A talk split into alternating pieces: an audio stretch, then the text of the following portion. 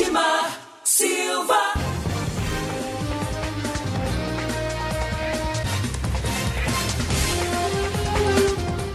Olá, muito bom dia para você. Estamos começando mais um programa Hora da Notícia aqui pela Mais FM em 87.9.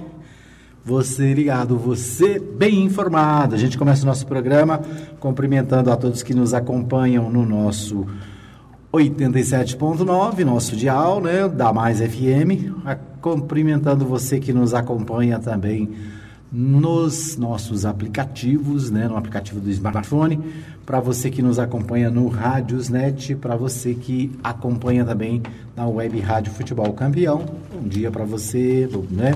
Muito bom estar aqui. Hoje, um dia chuvoso, né? A gente levanta assim de manhã assim, assim será que eu vou? será que eu vou? Mas é muito bom, né? A gente levanta de manhã, bem fresquinho, tempo bom. É, muita gente trabalhando, apesar da chuva, muita gente, né? Todo mundo tem que trabalhar, tem que ralar. E achei muito interessante, né? A, assim, os trabalhadores, né? De, de uma maneira geral, é, mesmo num dia chuvoso, tem que estar na, na, na, luta, né? E eu quero cumprimentar aqui os trabalhadores rurais, pessoal que trabalha na roça, né? Que mesmo chovendo tem que levantar, tirar o leite, tem que levantar e capinar o, limpar o milho, né? O milharal está aí, precisa limpar. Então, um abraço para você que mora na zona rural, né? Um abraço para o pessoal de Interlândia, pessoal de Sousânia, Joanápolis, né? Pessoal lá de da onde mais, hein? Lá de Goialândia, gente, né? Pessoal da Vila São Vicente, pessoal aí que na zona rural de Anápolis trabalha, né? Mesmo debaixo de chuva, né? Não só de Anápolis, mas de toda a nossa região e, por que não dizer, do mundo inteiro, né? Todo mundo trabalhando aí para sustentar a família, para cuidar né, das necessidades. Muito bem, então previsão de muita chuva hoje e, a, e, todo esse final de semana aqui na região centro-oeste de Goiás, né, aqui no centro de Goiás, também no norte de Goiás. Então, muito cuidado. Né, hoje pela manhã, engarrafamento ali na, no trevo do Daia, muito carro, né, não sei como é que está agora, mas há uma hora atrás tinha muito carro, né, né, a chuva acaba complicando também o trânsito, né. É isso aí. A gente começa o nosso programa agradecendo a você que nos acompanha nos vários, é, nas várias plataformas. Né? Comigo está o Ricardo Pereira e a gente começa o nosso programa falando sobre o esporte, sobre o futebol. Muito bom dia, Ricardo. Bom dia, Edmar. Bom dia a todos os ouvintes da Mais FM, né? Boa quarta-feira, como você falou, quarta-feira bem chuvosa. É, quarta-feira... Da... Muita chuva no Brasil inteiro, né? Boa parte do Brasil, alguns lugares no Espírito Santo mesmo, muita chuva prejudicando lá, muita gente pessoas morrendo, mas aqui, graças a Deus, a chuva vem para abastecer. Achei interessante que eu fui em Goiânia ontem à noite, à tardezinha, quase à noite. O lugar que mais estava chovendo era ali próximo para frente de Teresópolis, uhum. onde tem ali a represa ali. do lago, né? Bem em cima do lago, tanto que Deus é bom, estava ali abastecendo mesmo, então muito boa essa chuva. Então, uma boa quarta-feira a você, uma boa semana. Já estamos no meio da semana já, semana voando aí. E hoje tem abertura do Campeonato Goiano, né? Isso. Hoje tem Goianão, ao vivo, para você aqui na Mais FM. A partir das 11 horas da manhã também tem o programa na linha da bola ao vivo, lá no estádio Jonas Duarte. Então, tudo sobre o Anápolis, sobre o Anapolina, sobre o Grêmio que joga amanhã também aqui em Anápolis. Tudo pronto, estádio prontinho, a grama verdinha.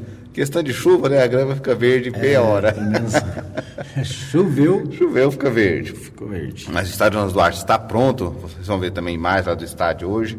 Mas tem ao vivo hoje, direto do estádio, a partir das 8 da noite tudinho para você ao vivo aqui na Mais FM. E falar um pouquinho também da Copinha. A Copinha está chegando às suas finais. O Internacional venceu ontem o Corinthians por 3 a 1 e está na final da Copinha. Um jogo bem, bem interessante tudo. Então tá então, o Internacional vence, o Corinthians está, né? Aí na final e, agra, e aguarda o, a outra semifinal que é entre Grêmio e Oeste. Podemos ter uma final gaúcha na Copinha esse ano. Interessante que todo mundo falou do São Paulo, falou do Corinthians, mas pode dar aí Grêmio, é, Internacional e Grêmio na final, ou Internacional e Oeste, né? Na, na final, na sexta-feira, que é o feriado de São Paulo, aniversário de São Paulo, é todo ano é na sexta-feira, no último dia do mês, na final. Então vai ter sexta-feira, tem Internacional e talvez Internacional e Grêmio, ou Internacional e, e Oeste. A copinha que serve o quê? Serve como vitrine, né? uhum. para os grandes times, muitos times de fora, muitos olheiros de fora do Brasil, procurando aí jogadores, destaques. Então, na próxima sexta-feira tem final e já tem o Inter na final que bateu o Corinthians ontem por 3 a 1 Isso, e hoje começa também o Paulista, né? O Paulista começa hoje é, a primeira rodada Novo Horizontino e Oeste. O Inter de Limeira recebe o Guarani, o Ituano recebe o Palmeiras, né? A, os, o São Paulo recebe Água Branca, Água Santa, né? Então, primeira rodada aí, começa hoje o Campeonato Paulista também. O Carioca já começou, né? E o Mineiro já começou também, então bola, bola rolando pelo Brasil inteiro. Interessante do Carioca é que o Flamengo, os dirigentes, o próprio técnico, né, que não tem essa cultura brasileira, falou que o Carioca para o Flamengo não é interessante. Quem jogou no próximo, primeiro jogo contra o Macaé foi o mesclado sub-20 com sub-23, então não foram nem todos os sub-23. Então não é interessante o Flamengo, porque o desgaste muitos jogos. A gente vê a diferença, parece que foram 80 jogos do Flamengo ano passado contra 27 do Liverpool na final. Então é muita diferença, muitos jogos a mais. Então desgaste muito grande. Não sei, provavelmente o time do Flamengo nem jogue o Campeonato Carioca. Quem joga for a base ali, o sub-23, sub-20, continua jogando. Então não é tão interessante, interessante como a gente fala aqui em Goiás que o time do Goiás deveria ser um treinamento para o brasileiro, a mesma coisa do Flamengo. Então o Flamengo um desgaste muito grande, que foi campeão ano passado da Libertadores, foi do brasileiro, chegou ao Mundial, teve a chance até de ser campeão, jogou bem a final, mas ficou muito desgastado. Tomou um gol no final da prorrogação, a gente vê ali o desgaste dos jogadores. Então tem muitos jogos, tem a Copa do Brasil também, que o Flamengo foi bem, perdeu para o Atlético, o Atlético acabou sendo campeão da Copa do Brasil. Então provavelmente o Flamengo não joga o Campeonato Carioca que a gente falou que também não acertou nem com a Rede Globo os jogos da transmissão, então, pelo jeito, não vai ter transmissão dos Jogos do Flamengo nesse ano do Carioca. Muito bem, para finalizar nosso esporte, só falar da seleção, né? A seleção joga hoje. Não, a seleção, a, a seleção que eu quero falar é do Atlético Mineiro, que venceu o Uberlândia por 1 a 0 Tá fácil o Atlético, eu custou vencer o Uberlândia, o goleiro pegou pênalti. Então, mas vai vencer, o negócio é o resultado final, três pontos na, casa, na sacola. Isso aí. Muito bem. Vamos às notícias nacionais, né? Muitas informações, tem muita, muita notícia nos sites de notícias do Brasil inteiro e a gente destaca aqui algumas delas. Né? O portal G1 traz a seguinte informação: Brumadinho. Ministério Público afirma que Vale e é, Tuvsud emitiam declarações falsas de estabilidade de barragens, né? Aquela história da barragem lá de Brumadinho que né, estourou, matou muita gente, ainda tem gente desaparecida até hoje. Então, a, o Ministério Público está é, afirmando que a Vale sabia, né, das, dos riscos daquela represa e, portanto, né, uma é, né, é, liderança da, da da, da, empresa, né, dessas empresas envolvidas, estão sendo indiciadas por homicídio é, doloso, né? Ou seja, o homicídio doloso é aquele que a pessoa sabe que pode que assume o risco, né, de que vai acontecer. Então, a história de Brumadinho, né, mais de um ano depois ainda não está resolvido. Muita gente ainda desaparecida, né, pessoas que não foram encontradas e muita tristeza, gente que não que ainda sofre, né, porque não recebeu as indenizações prometidas. É isso aí.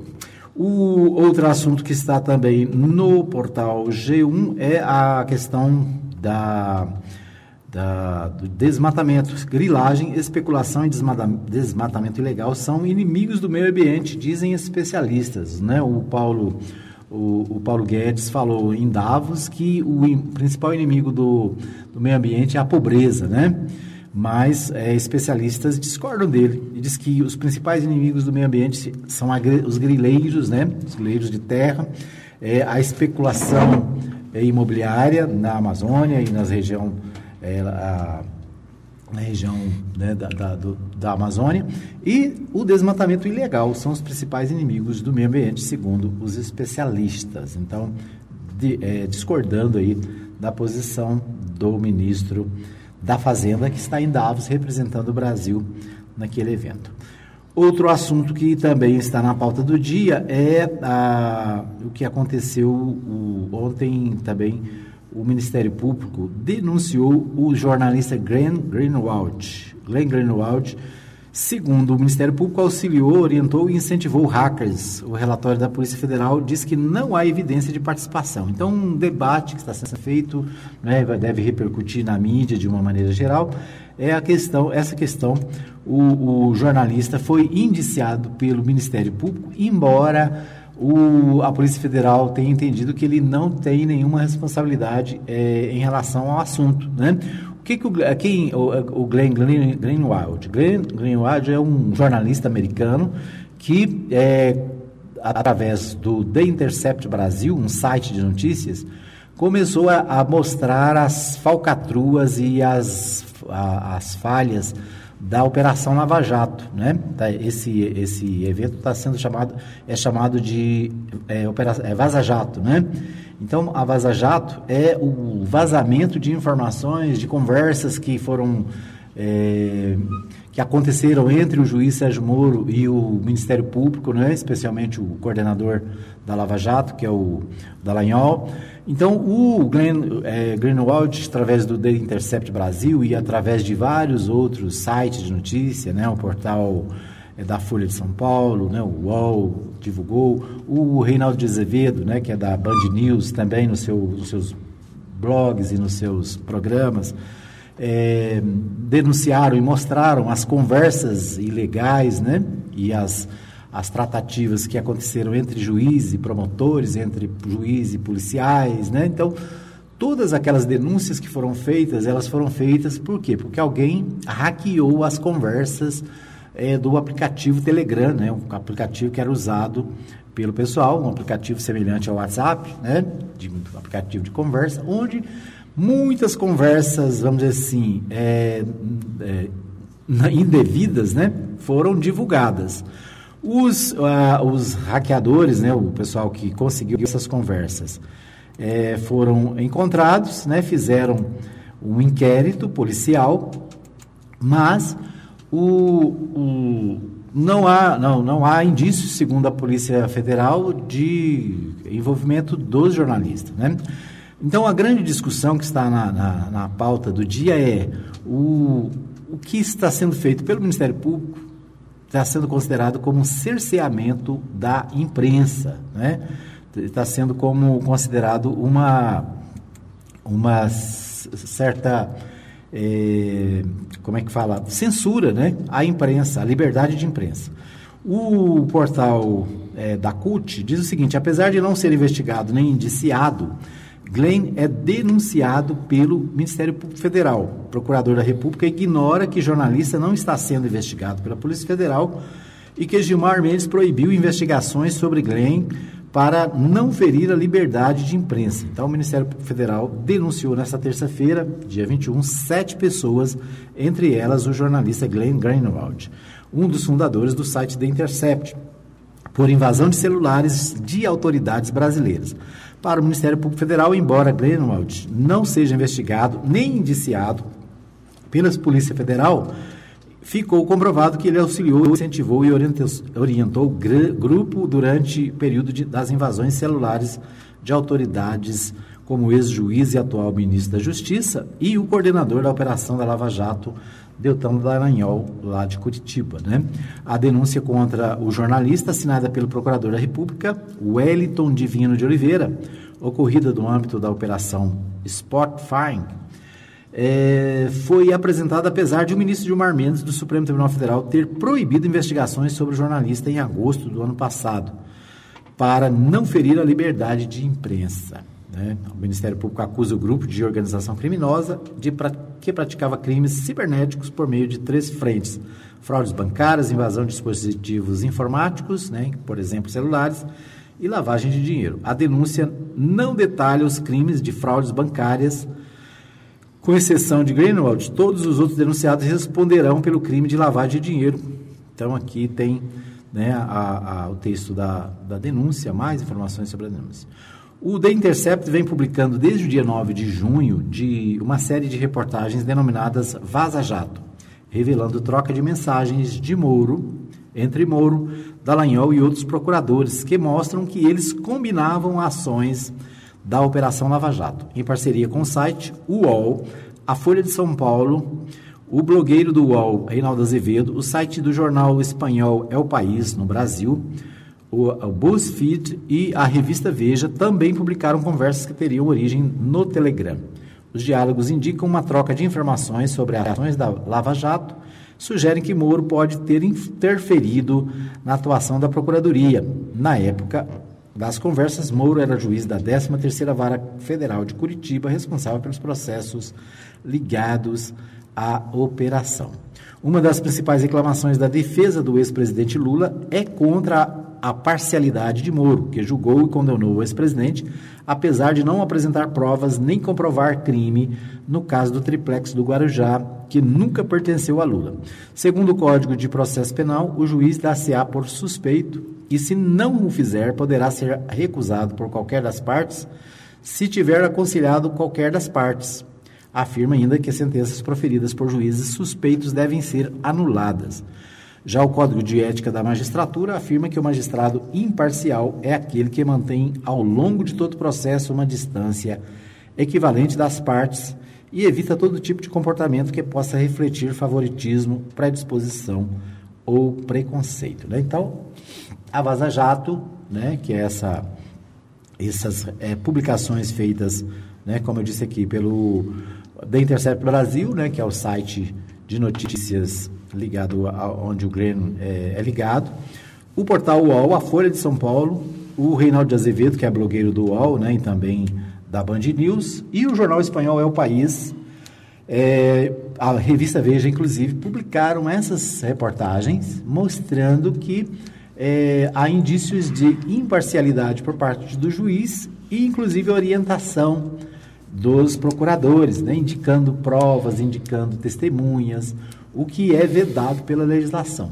Né? Então, esse é o tema do dia. O jornalista, embora não tenha sido investigado, embora não seja denunciado, né, ele está ah, não, não tenha sido indiciado, ou seja, não teve inquérito, não teve processo contra ele, mas o Ministério Público entendeu que ele fez parte dessa, desse, dessa ação dos hackers, portanto, fez a denúncia ao, é, ao Judiciário. Né?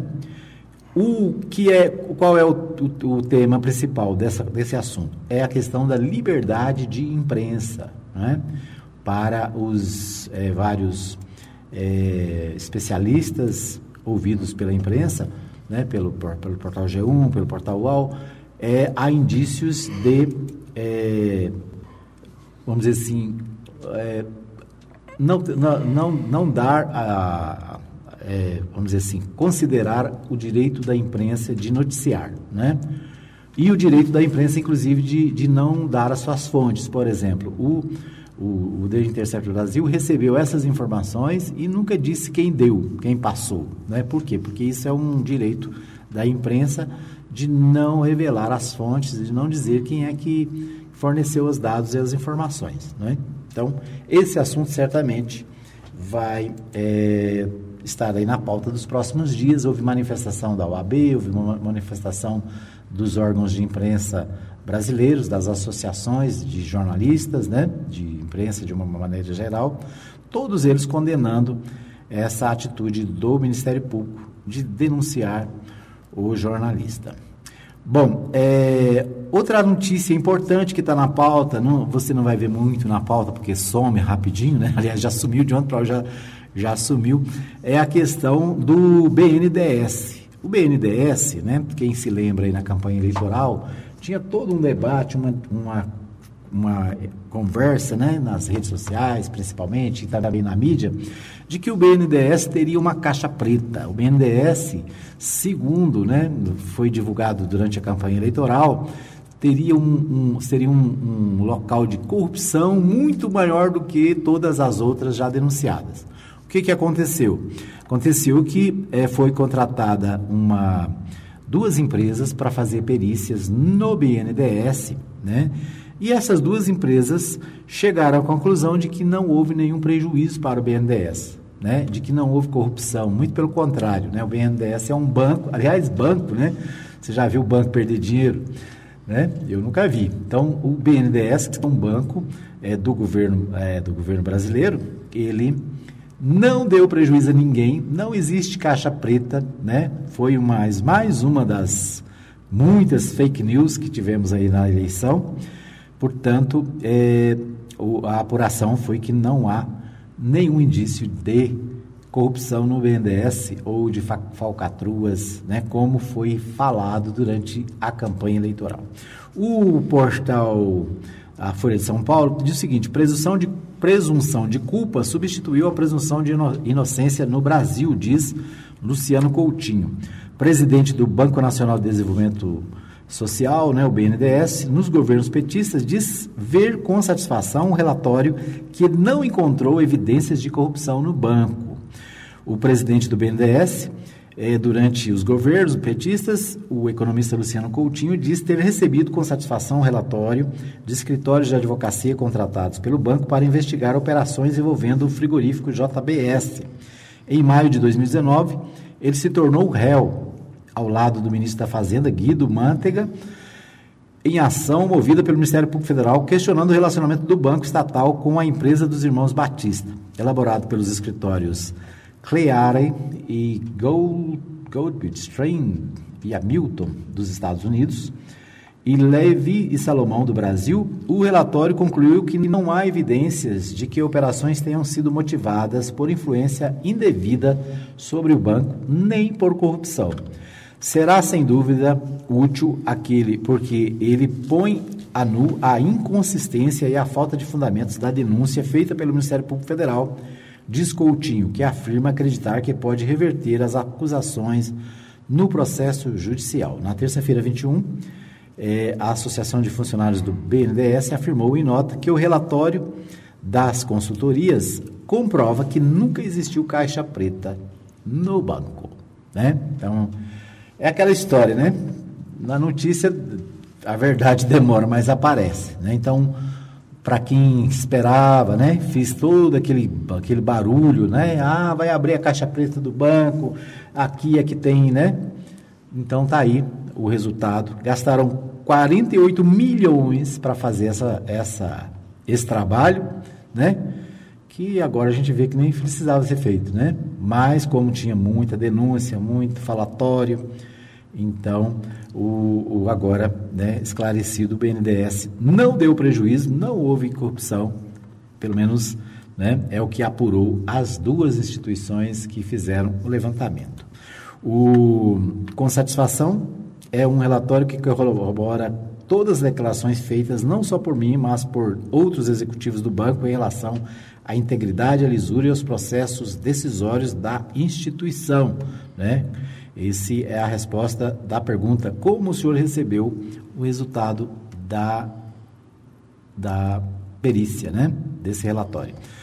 Então, esse é um assunto também importante, né? Certamente não vai ser dada muita visibilidade para ele, porque né, é, desmente toda aquela falcatrua, toda aquela fake news, né, as falsas notícias que foram divulgadas durante a campanha e que de alguma maneira, inclusive, é, contribuiu para o resultado da campanha. Né? Então, a, o que o, o, o, o, investigado aqui no caso, né, o, o ex-diretor Luciano Coutinho, diz é o seguinte: no Brasil, a presunção de inocência foi substituída pela presunção de culpa. Né? Ou seja, a lei diz o seguinte: você é inocente até que se prove o contrário. Né? Mas de algum tempo para cá tem sido feito o, o, inverso. Né? As pessoas são culpadas, são condenadas pela mídia, condenadas é, né, pela, pela sociedade, para depois provar que são inocentes. Então é a presunção da culpa substituiu a presunção da inocência, o que é o que está na lei brasileira. Né? Então o cidadão é, ele é inocente até que se prove o contrário.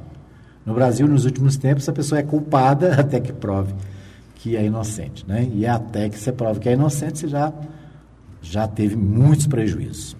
Muito bem, nós vamos para um pequeno intervalo, voltamos já já com o segundo bloco do Hora da Notícia. Apoio Cultural Farmácia Arco Verde, medicamentos e perfumaria. Teleentrega 33146111 ou 91210821. Edmar Silva. Pois é, estamos de volta para o segundo bloco do programa Hora da Notícia nesta quarta-feira chuvosa, né? Hoje 22 de janeiro. E a gente aqui, né, trazendo para vocês as principais informações do dia, os principais destaques da mídia brasileira. Eu quero abraçar o pessoal que está com a gente na nossa live, né? No Facebook, nós estamos ao vivo. Deixa eu ver quem está com a gente aqui. A Maria Elza, tá ligada, né? Desde o comecinho, desejando um bom dia a todos. Bom dia né? A dona Maria Celina também, lá na Vila Goiás, conectada. A Maria Santos, lá no Jundiaí, sempre ligada, né? A Maria, é, a Leila Márcia, também ligada. A Lucimar Batista Mendes, também está ligada lá na Vila Santa Maria de Nazaré. Né? Ela que está lá na Ferragista é, Império Ferragens, trabalhando, né? Trabalhando também com a Topware, né? É muita, muita gente é, pode né, procurar lá no Cimar e fazer as suas compras. A Sueli Barbosa também, a irmã Sueli também desejando um bom dia a todos, ela está na Ferragista Bela Goiás, no bairro São João, trabalhando, acompanhando o nosso programa. Né? Obrigado, irmã Sueli, irmão Wilton, né? que Deus abençoe o dia de vocês, que seja um dia de muito, muito sucesso, né? muitas boas vendas aí. Muito bem, é, deixa ver. É, tem muita gente que ouve nosso programa, acompanha pelo Facebook, às vezes não dá para acompanhar pelo Facebook, mas acompanha pelo radinho, né? Então, obrigado a você que está ligado aí no rádio, você que está ligado nos aplicativos, no aplicativo também, né? às vezes a gente, às vezes não, a gente não dá para saber quem está no aplicativo, né? E ontem encontrei a, a, a, a minha amiga Cleia, que está sempre ligada, né? Obrigado. Um abraço para você que nos acompanha aí através das redes sociais. A gente manda também pelo WhatsApp, né, para milhares de pessoas, pelo menos é, centenas, milhares de pessoas acompanham o nosso programa pelo WhatsApp, né? A gente manda a, o nosso podcast, né, a gravação do programa e muita gente ouve e a vantagem é que você pode ouvir em qualquer horário, né? Não precisa ficar preso lá sentado ao lado do computador, nem é, perto do rádio. Por quê? Porque você pode ouvir qualquer hora, em qualquer lugar, né? pode ouvir um bloco, depois ouvir outro, né? não precisa ouvir tudo de uma vez. Tem também o nosso podcast, que você pode ir lá no é, Castbox, baixar o Castbox, e aí você pode acompanhar pelo podcast todos os dias também, né? É isso aí. Muitas maneiras de ouvir, de acompanhar a nossa programação. É, um abraço para o Jonathan Cavalcante, desejando um bom dia para todos. Obrigado também pelo carinho da audiência, né? Então, muita gente acompanhando. A gente vai a Goiânia, né? Vamos falar em Goiânia com o Libório Santos, ele que traz os principais destaques do dia, direto da capital goiana. Bom dia, Libório, com você. Muito bom dia. Edmar Silva.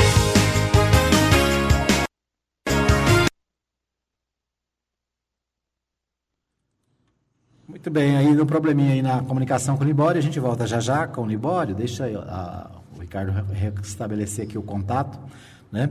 Mas é, os destaques, enquanto o, o, o, o, Ricardo faz esse contato aqui com o Libório, quero destacar algumas notícias do jornal O Popular, né? O jornal O Popular traz as seguintes manchetes. Municípios goianos atrasam 13 terceiro de servidores e folha de dezembro, né? Então, a, os municípios goianos também enfrentando dificuldades e uma das informações né, que está no Jornal Popular de hoje é justamente né, a matéria principal, a matéria de capa, é essa questão da dificuldade financeira dos municípios. Cerca de 80% dos servidores de Niquelândia, por exemplo, não receberam salários referentes ao último mês de 2019 e 30% aguardam gratificação ou seja, o 13 terceiro, né? Flores de Goiás também registra atraso, então é, as dificuldades financeiras que passam os municípios, né? E há, há alguns municípios, pelo menos é, vários municípios goianos enfrentam dificuldade, né? E um dos exemplos é Niquelândia, aqui no centro-norte de Goiás, que está enfrentando essa dificuldade para o pagamento dos salários de dezembro e 13 terceiro salário. Né? Nós vimos isso acontecer o ano passado com os servidores estaduais. Né? Felizmente, nesse ano, né, os servidores estaduais estão é, com as suas contas em dia, né? então receberam, conseguiram receber em dia, mas os municípios, a maioria dos municípios, enfrentam dificuldades financeiras e isso acaba refletindo na folha de pagamento dos servidores. Será que dá para falar com o Ligório? Nós vamos num rápido intervalo e voltamos com ele logo após. Ah, tá. Então vamos deixar ele para o segundo, segundo terceiro bloco. Terceiro bloco, né? Mas antes de a gente ir para o intervalo, só destacar aqui, o Popular também destaca que Goiás pode ter a pior chuva do ano a partir dessa quarta-feira, 22, com ápice na quarta-feira, dia 24, né? Então a previsão aí de chuva é, a partir de hoje, né, já está chovendo, já amanheceu aí chovendo aqui na cidade, na região, e a previsão, né, o Jornal Popular traz esse destaque também, é que nos próximos dias e principalmente na sexta-feira, é que há previsão de maior intensidade das chuvas. Então, para você que que está viajando, vai viajar, né, cuidado nas estradas, cuidado para é, não ter problemas né, com as, o excesso de chuvas. Né? Então, todo cuidado é pouco, né? fica aí o alerta da, da, da previsão de, do tempo né? e, e os destaques aí do jornal O Popular. Micro, microempresas é, serão 40% do PIB até 2030, diz Sebrae. Né? O Sebrae também falando aí sobre a questão das microempresas que são as empresas que mais dão é, espaço, né? mais dão emprego, porque as pequenas é que sustentam a economia brasileira, apesar né, da gente dar grande importância às grandes empresas. A OAB cobra do BNDES sobre contrato com o escritório, né? também sobre aquela questão da, da, do levantamento feito no BNDES. Ok, vamos para o intervalo então? A gente vai para um pequeno intervalo e volta já já com o Libório Santos e com mais notícias para você. Apoio Cultural. Chipset Format. Jundiaí. Vila Industrial. 99369 5036. Edmar Silva.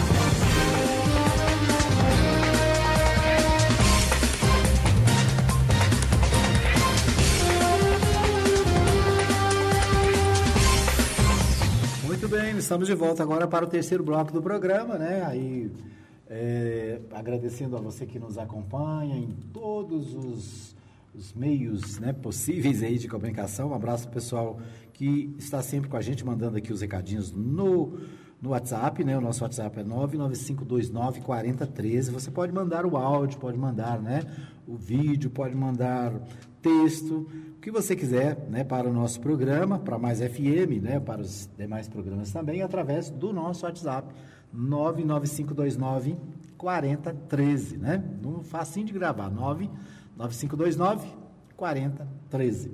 Você manda o seu recadinho, né? Deixa aqui a sua mensagem. A gente recebe todo dia, assim, muita, muita, muita mensagem. Eu recebi aqui uma mensagem do Celso Oliveri, né? Ele é de Goiânia, está fazendo a temporada de shows na Europa, especialmente, precisamente na Irlanda. E aí ele manda para a gente aqui né, a sua música para a gente rodar na programação da Mais FM, né? A música dele é Caminhão de Mudança. música boa, ficou boa. Né? Então, um abraço para o Celso Oliveri, ele que está na Irlanda, ele que é aqui de Goiânia, né? Está na Irlanda. Então, muita gente aí pelo mundo afora mandando seu recadinho, deixando seu, as suas é, manifestações aqui na nossa, no nosso, nosso portal. É, um abraço para o meu amigo Zezinho, também deixando aqui o seu recado. Né? Muito bom dia. E, então é isso aí. Bom, vamos agora tentar ver, voltar, ver se a gente consegue falar com o Libório Santos em Goiânia. Com você, Libório. Muito bom dia. Bom dia para você, Edmar Silva. Bom dia, ouvintes da Mais FM. Estamos de volta de Goiânia com as principais notícias do dia do que acontece no estado de Goiás. Polícia desbarata quadrilha de agiotas estrangeiros que atuava em Goiás. A bola rola no campeonato goiano a partir de hoje, hein? Crimes bárbaros com diversos homicídios assusta a população goiana. Eu sou Libório Santos, hoje é dia 22 de janeiro, quarta-feira. Esses são os nossos destaques. Violência sem limites. Em Anápolis, uma mulher grávida foi assassinada por um homem que foi preso horas depois de cometer o crime. Antes de morrer, ela conseguiu escrever com seu sangue o nome do autor. Em águas lindas de Goiás, em todo de Brasília, o corpo de um adolescente de 17 anos foi encontrado esquartejado dentro de um freezer. O caso foi denunciado à polícia pelo próprio pai do suspeito de ter cometido o crime que está foragido. Em Cavalcante, nordeste do estado, um menino de 11 anos morreu após levar um tiro no peito disparado pelo próprio irmão de 14. O tiro foi acidental e os dois brincavam com a arma numa propriedade rural. A Polícia Civil desbaratou uma quadrilha de estelionatários que vinha atuando em Goiânia e prendeu oito pessoas, a maioria estrangeiras.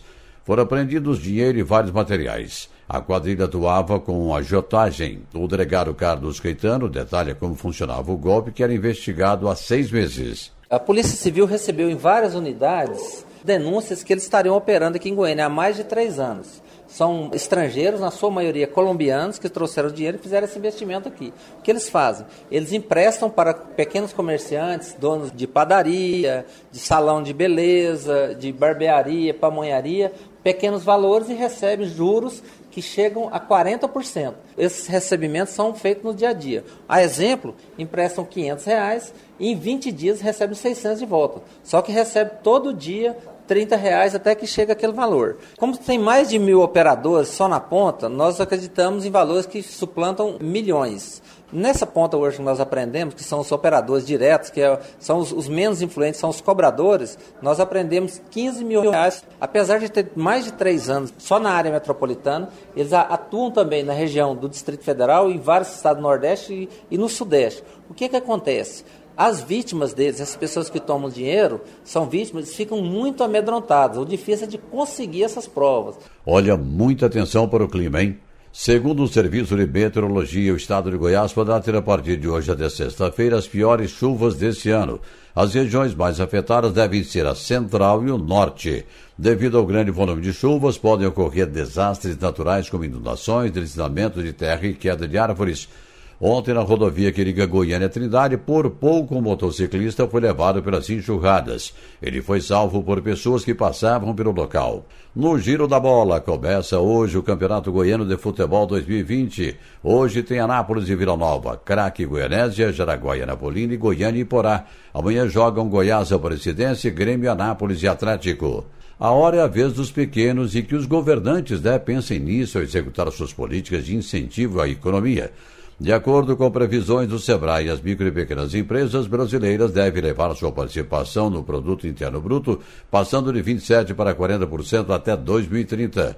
Muitas delas serão empresas que surgirão do agronegócio. Lembrando que são essas empresas que mais oferecem empregos. Mas os governantes sempre se lembram apenas dos grandes, né, com a concessão de benefícios como incentivos fiscais. No dia 28 de fevereiro, o presidente Jair Bolsonaro vai fazer a sua primeira visita a Goiás desse ano. Ele vai à cidade de Posse, no Nordeste, para inaugurar uma policlínica. O ano 2020 começa com a cobrança de impostos como ITU e IPTU, por isso é importante ficar atento, já que alguns municípios cobram junto a esses impostos diferentes reajustes que podem ser indevidos ou até mesmo né, taxas adicionais que são consideradas inconstitucionais pelo STF. De acordo com Márcio Moraes, advogado especialista em direito imobiliário e membro da Comissão de Direito Imobiliário e Urbanístico do OB Goiás, entre as taxas que podem surgir estão a de conservação de vias, logradouro, limpeza pública, prevenção e até a extinção de incêndios. Como no início do ano, normalmente os municípios também estão em carência de arrecadação, eles aproveitam o momento de instituição do IPTU e do ITU para lançar outras cobranças. Só que a justiça já declarou que essas cobranças são normalmente inconstitucionais. Por quê? Porque o, o lançamento do ITU e do IPTU é em relação à propriedade do imóvel. E é so, sobre isso. Quando se coloca outras cobranças que não têm a ver com o imóvel propriamente dito, até aquele veículo ele é errado. Então, a cobrança por forma de, de limpeza, de custeamento de iluminação pública, contra incêndios, que não tem a ver inclusive com a matéria, elas são declaradas inconstitucionais e devem ser afastadas. Eram essas as informações de hoje de Goiânia, informou Libório Santos. Muito bem, então aí os destaques com o meu amigo Libório Santos, né? Para os destaques do Estadão de Goiás. A gente vai aproveitar o embalo, né? Vamos falar com o Neto Riz, Neto Riz também que traz os principais destaques do dia. Com você, Neto Riz, muito bom dia. E aí, Edmar Silva. Edmar Silva. Bom dia, Edmar Silva. Bom dia, ouvintes da Rádio Mais FM, do programa A Hora da Notícia.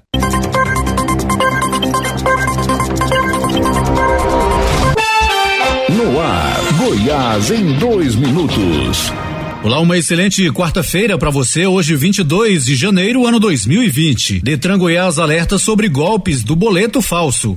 Goiás em dois minutos.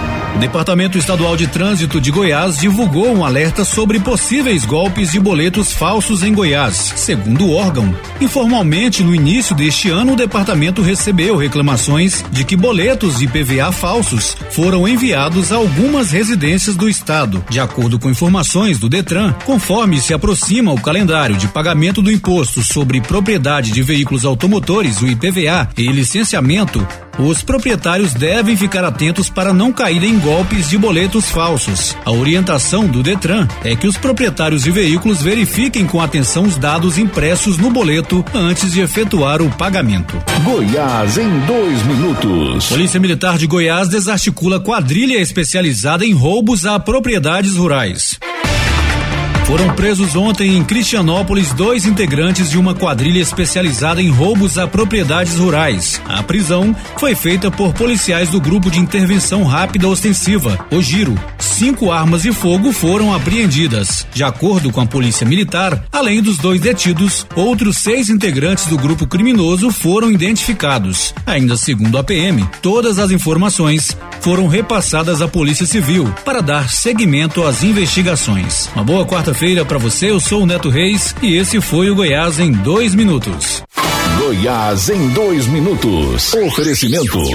Suprema Contabilidade, assessoria contábil para prefeituras, câmaras municipais e institutos de previdências municipais. Fone 99472 3738. Suprema Contabilidade.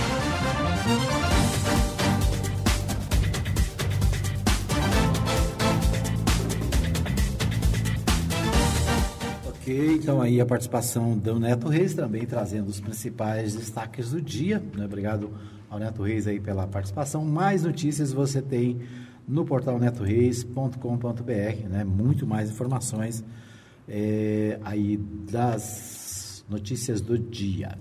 Bom, vamos destacar aqui algumas manchetes. O, o deixa eu ver aqui o o Jornal Contexto, né, o portal do Jornal Contexto, traz uma notícia aqui dizendo o seguinte: Polo Industrial Municipal terá a primeira etapa ainda este ano. O primeiro Polo Industrial Municipal será implantado ainda este ano, conforme determinação feita pelo prefeito Roberto Naves ao novo secretário municipal de Desenvolvimento Econômico e Agricultura, Anastácios Apóstolos Dágios. Segundo ele, a intenção é integrar, entregar a primeira etapa, compreendendo a estrutura básica, sede e, inclusive, as primeiras empresas já alocadas no local, conforme destaca o secretário. É um projeto complexo, abrigado em mais de um milhão de metros quadrados de área, parte dela de proteção ambiental.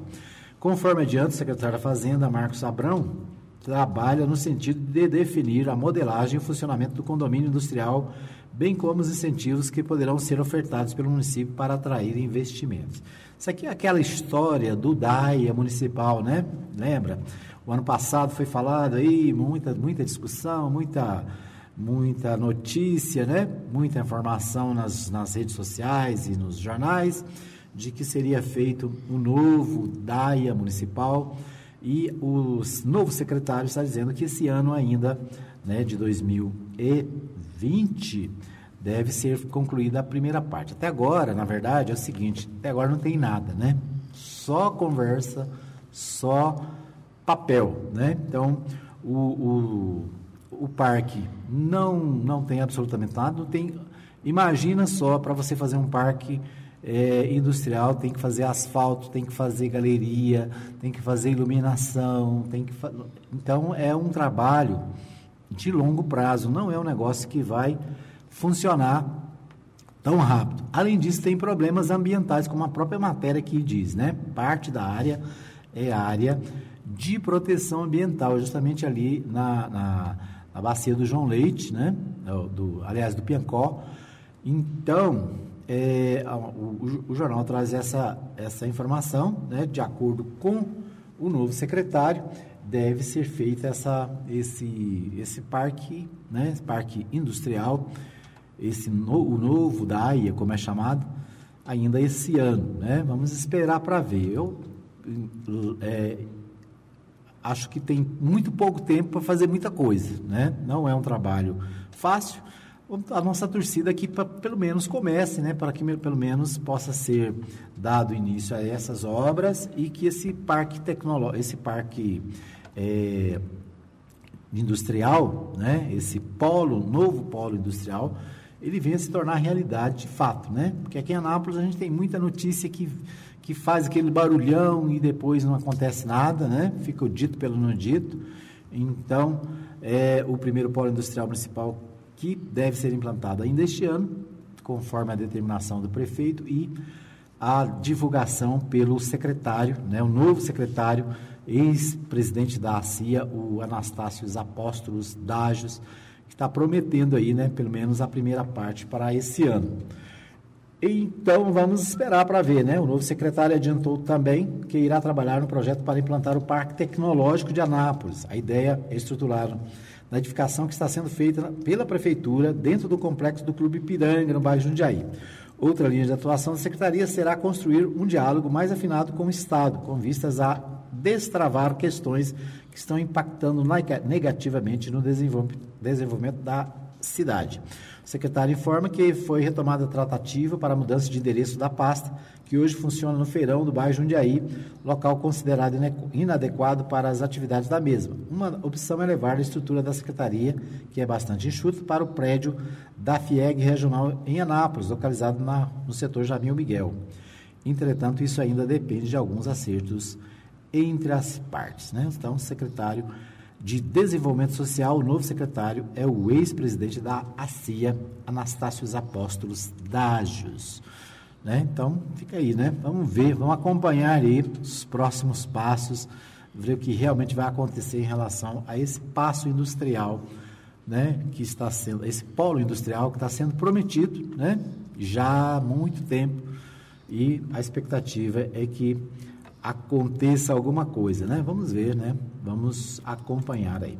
O portal G, é o portal portal 6, né? Traz aqui os destaques é, para as vagas disponíveis nesta quarta-feira, vaga de emprego, né? Os interessados precisam comparecer ao órgão é, com carteira de trabalho e previdência social. Então, o órgão aqui é o Cine, o Cine Anápolis tem hoje 378 vagas disponíveis no seu banco de dados e aqui alguns destaques para algumas vagas. Duas vagas para cobrador, não, duas vagas para acabador de mármore e granito.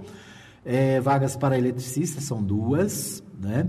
Vaga para alinhador de direção, uma vaga para auxiliar de marceneiro, uma vaga para auxiliar de diesel, mecânico diesel, uma vaga para auxiliar de montagem de transformador, uma vaga para bordadeira, uma vaga para chapista de lanchonete, vagas para instalador de som e de acessórios de veículos, são três, uma vaga para maquiador, duas vagas para marceneiro, uma vaga para mecânico de manutenção de ar-condicionado, uma vaga para mecânico de máquinas de costura, cinco vagas para mecânico de motor diesel, é, duas vagas para mecânico de suspensão, uma vaga para mecânico eletricista e de diesel, é, uma vaga para monitor de recreação. Ou seja, alguns destaques aqui, né? Segundo o Portal 6, são 378 vagas disponíveis no Cine aqui de Anápolis. O Cine fica na Avenida Contorno, ali próximo à Praça do Ancião, né? Frente à Praça do Ancião, é, ao lado do Colégio Estadual é, Professor Faustino. Fica também, você pode também ir no lá no no Rápido, né? Rápido do Ana Shop e também no Rápido da Jaiara. Ok? Muito bem, com essa notícia boa, né, de emprego na praça, a gente termina o nosso programa agradecendo. Deixa eu agradecer aqui mais uma vez o pessoal que está com a gente na nossa live, a Sueli Barbosa, a Lucimar Mendes, a Maria Santos, a dona Maria Celina Silva, a Leila Márcia, a Maria Elza a, e o Omir Leite Pereira, também ligados, acompanhando nosso programa pelo Facebook. Um abraço para você, obrigado pelo carinho da audiência. Lembrando que às 11 da manhã tem o Na linha, na da, linha bola. da bola. Ao, ao vivo, direto. Faiu. É, na linha da bola, direto do Jonas Duarte, né? Então, muita é, expectativa para a abertura da- do Campeonato Goiano hoje, né? A- o- tem jogo no Jonas Duarte, tem jogo em Jaraguá. E Lembrando que não tem a reprise hoje do Hora da Notícia às 20 horas, porque temos ao vivo Isso, é transmissão. detalhe triste, né? Não tem hora da notícia às 20 horas, porque vai ter futebol direto do Jonas Duarte, né? E também direto lá de Jaraguá. Então nós vamos cobrir, né? A, Mais FM vai cobrir aí a abertura do Campeonato Goiano direto de Jaraguá e também aqui do estádio Jonas Duarte. Um abraço para você, bom dia e até amanhã, então, se Deus quiser, estaremos de volta aqui direto ao vivo e a cores aqui da Mais FM. Um abraço a todos e até amanhã, se Deus quiser. Chegamos ao fim de mais uma edição do programa Hora da Notícia, com Edmar Silva. Hora da Notícia, de segunda a sexta, das 8 às 9 da manhã, aqui na Rádio Mais.